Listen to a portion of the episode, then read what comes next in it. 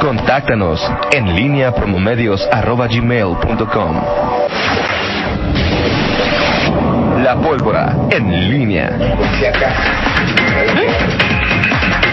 7 de la mañana con 45 minutos. Te saludo con gusto, mi estimado Miguel Ángel Zacarías Nicasio. Muy, muy buenos días. ¿Cómo estás, Antonio Rocha Pedrajo? Muy buenos días. Buenos días. Buenos días, eh, Rita Zamora. Buenos días al auditorio. ¿Qué pasó ahorita? Están sueño. No, es que ¿Por qué? justo en el... Ya habíamos entrado y a ti te valió cacahuate. ¿Qué? Sí, o sea que estábamos estábamos haciendo tu, tu enlace para tu cuenta de... Enlace tuitero. Sí, exacto, tu, tu mañanera. Estábamos en tu mañanera cuando... Eso no me gusta mucho. eso ya estaba saludando a Toñi. Puedes decirlo de otra manera, pero mañanera no. ¿Cómo estás, Toño Rocha? Buenos días. Bien, Buenos días al, al auditorio. Eh, y bueno, pues al, al final, ayer ya por la mañana, Toño, en- se, se- muy, muy oportunamente desde el Poder Judicial los, com- los, eh, nos confirmaban eh, el asunto de los policías layenses. Ya la Fiscalía más eh, horas más tarde, eh, pues simplemente confirmaba este este tema que ya adelantamos por la mañana. Y te decía yo la- desde la semana pasada, aquí creo que el, el- asunto, más allá del propio incidente, más allá incluso del propio eh, vacío de información que uno podría suponer en el caso del gobierno, del gobierno estatal, se se debe al famoso debido proceso y que habría que esperar a que eh, se dieran las audiencias, los procedimientos eh, necesarios para ya poder definir la situación legal de estos policías. Creo que lo que eh, eh, lo, lo que queda es esta dificultad que se enfrenta en esta estrategia que se ha dado a nivel estatal eh, para fortalecer las policías municipales y, y- y, en dos vías. Una pues tiene que tiene que ver con, con el equipamiento, el equipamiento, la, eh, el número de policías que, que requiere cada eh, municipio, pero eh, y no sé si en primer lugar pues la probidad que deben tener todos sus elementos. Esto por supuesto lo que lo que ocurre a nivel eh, eh, en este momento con el, los- el proceso en contra de estos policías está todavía pendiente. No se puede dar un, Claro. una determinación sumaria ya o ya de, de concluyente sobre sobre el tema.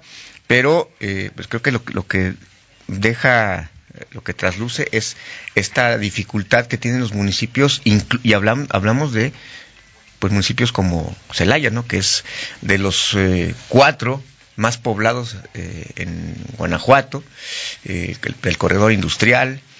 Ahora, Miguel, ¿qué pasó? O sea, es decir, tú recordabas ayer y luego, bueno, eh, del tema habló Sofía Huet, del tema habló el secretario de gobierno, coordinador del eje de seguridad, sí, de hecho él, él mismo. Luis Ernesto. ¿Qué dijo Luis Ernesto? Luis Ernesto recuerdo que, que él, él dijo lo primero es- la primera era negar el enfrentamiento. O sea, no Eso hubo es, enfrentamiento. ¿Y qué dice el comunicado de la, de la fiscalía? que hubo una Que les dispararon. Por, la espa- ah, por, por atrás, por la espalda, por la parte Yo lo, posterior. lo único que entender en, en y son la- pruebas científicas, no creas que nomás hay que, la que- que sí. le dijo el ñero, no. Bueno, En, la diferencia, la diferencia del término, creo que lo, lo uni- lo único que se puede atribuir es a, a que ellos dicen que más que, que enfrentamiento, entiendo que es una agresión, o sea, decir Es una que, agresión, que claro. no, no hubo un tema de intercambio de disparos, sino que fue una agresión, ya después O sea- hubo, tu- tu- tuvo que haber una rep- re- repeler, luego uno se, se imagina a ver cómo fue, llegar, de, de acuerdo con... Pero entonces Luis Ernesto mintió descaradamente, o no sabía, o no, o, o sea, ¿por qué declaró eso?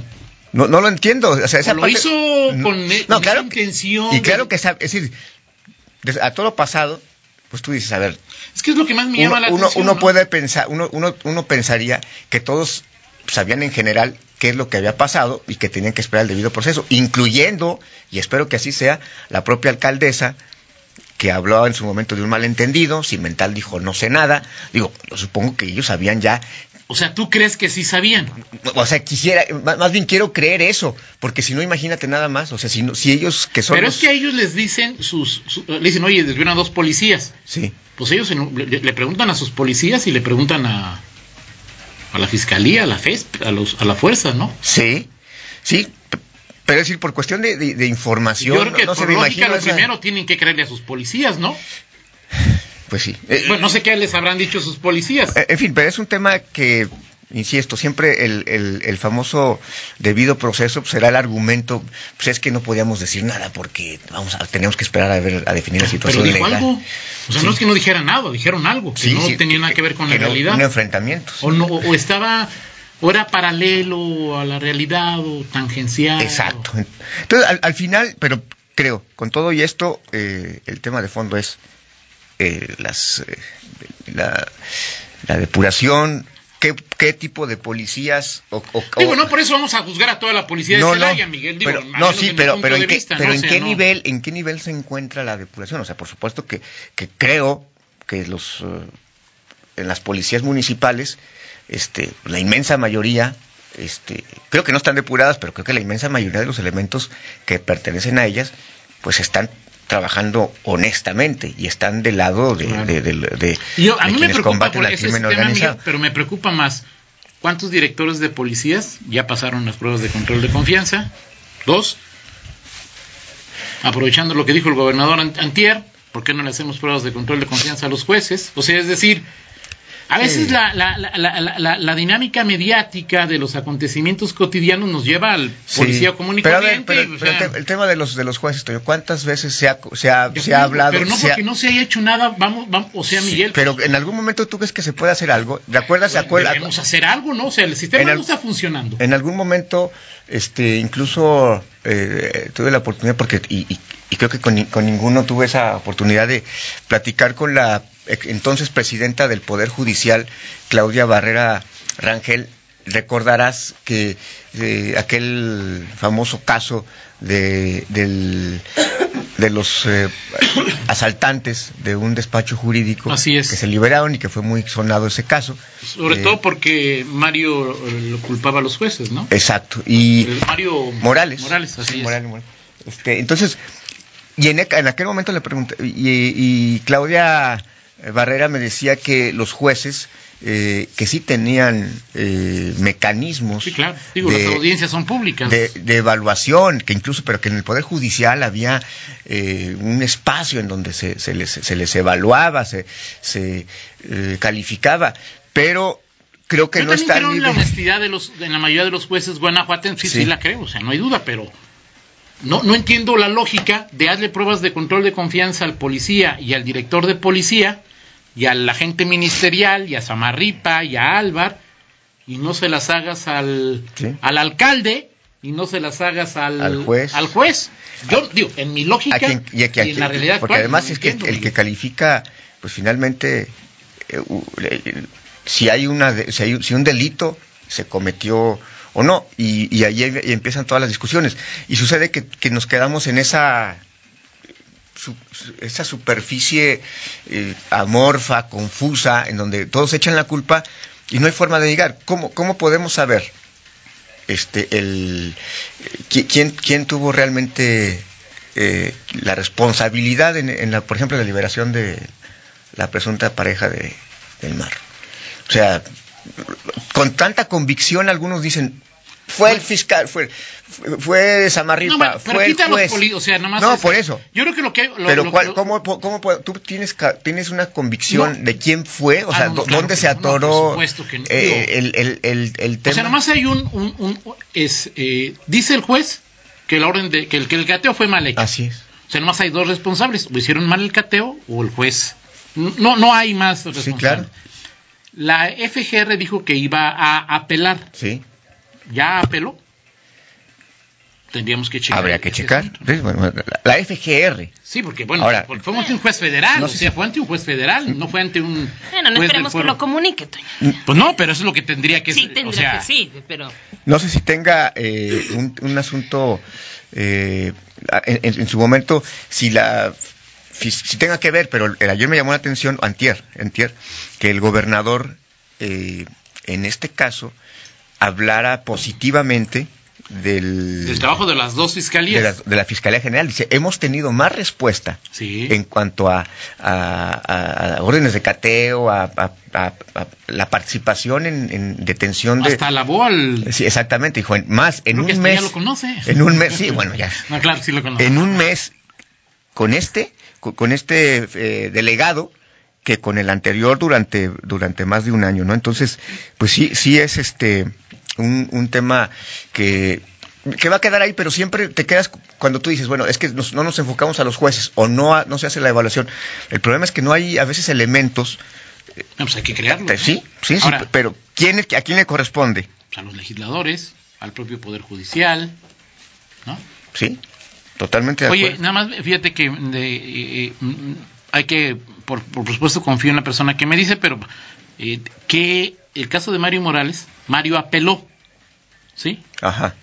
Y la sentencia fue confirmada en segunda instancia, o sea que lo que dijo el juez local del caso de Mario Morales. Morales lo sostuvo un juzgador de en segunda instancia. Oye, Miguel, nada más si me permite hacer un par Claro, de, claro. de, de- de- de comentarios. Eh, hace unos minutos me preguntaban si habían detenido a una sobrina del Marro. Ajá. Eh, eh, me puse a checar, me puse a checar y si está detenida una persona, está detenida una, una mujer, no están seguros de que sea del parentesco, ¿sí? No está... Pero, pero se llama, se apellida. Denise N. Ajá. Uh, Este, Denise N. y sí tiene algún apellido de los que tiene El Mar. el líder del cártel de Santa Rosa, pero las autoridades no están eh, ciertas todavía de que exista un parentesco entre esta persona detenida. Esta persona fue detenida en Celaya. Ella estaba junto con otra mujer en una casa que interviene en un operativo conjunto la Federación y, y- y la, la Fiscalía. Y las mujeres estaban privadas de libertad, pero se les encontró en armas de posesión de armas de fuego y pues, fueron dejadas a disposición de un juez Federal. federal. Ok, Federal. federal. así es, ¿no? Muy bien. Eh, dice Mario Morales, gracias Mario, un saludo. Mi tema, los detenidos están siendo juzgados por otro juez en San Francisco del Rincón. ¿En qué instancia van, Mario? Si nos platicas, te lo agradeceríamos mucho. Ok. Dice Mario. Y esta madrugada, Miguel, me escribió el, el ingeniero Eric Hidalgo y me dijo que ayer a las 8 de la noche y que quiere que lo haga público, lo habían asaltado a balazos afuera del templo de San Juan de los Lagos, Aquí cerquita. aquí a las 8 de la noche. A balazos. Él dice, lo, te- Ah. te- te- te- leo textualmente, le robaron su Rolex, ¿sí? Le robaron su Rolex al ingeniero Eric Hidalgo.